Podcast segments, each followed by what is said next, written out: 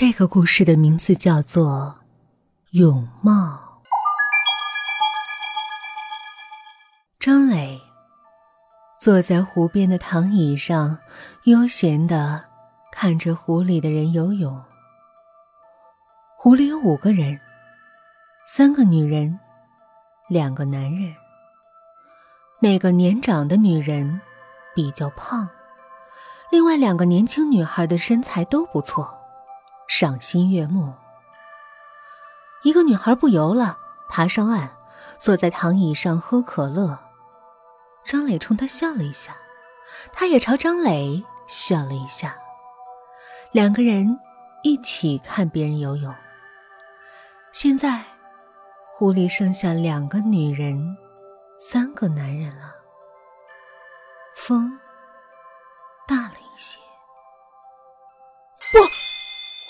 还剩下四个人才对啊！张磊直起身子，又数了数，湖里的的确确是五个人。他疑惑了：难道上岸的那个女孩，她不是人？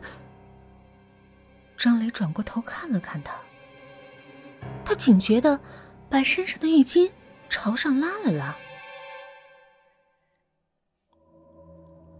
张磊再看向湖里，一个年长的女人，一个年轻的女孩，一个戴黑泳帽的男人，一个戴花泳帽的男人，一个戴红泳帽的男人。是的，多的这个正是那个戴红泳帽的男人。张磊紧紧的盯住了他。这个人在自由泳，他的两条胳膊慢慢舞动，一下下的打水，双脚却不动，平平的浮在水上。他就这样在湖里游过去，游过来，脸。一直埋在水里，始终没有抬起头来换过气。水里也没有气泡。张磊凛然一惊，他突然感觉到，除了那两条胳膊，这个人就像是一具漂浮在水上的死尸。没多久。其他四个人陆续走上了岸，和那个女孩一起离开了。现在就剩下了张磊和湖里的那个人了。那个人还在游，好像专门在给他表演。那顶红色的泳帽让张磊触目惊心。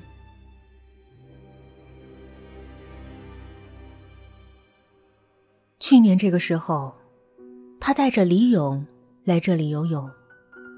李勇是个旱鸭子，在他的反复鼓励下，捏着鼻子跳了下去，却再也没有浮上来。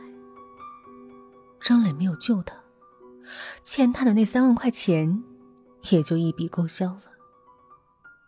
张磊想离开，却不敢离开。他必须要看到湖里的那个人的脸，确定他不是李勇。他必须搞清楚这个人一直不换气是如何做到的。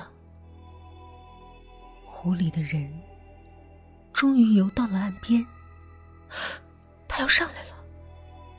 张磊的心提到了嗓子眼儿。湖里的人突然从水里抬起了脸来。张磊被淹死了。他伏在度假村旁边的湖里，头上戴着一顶红泳帽。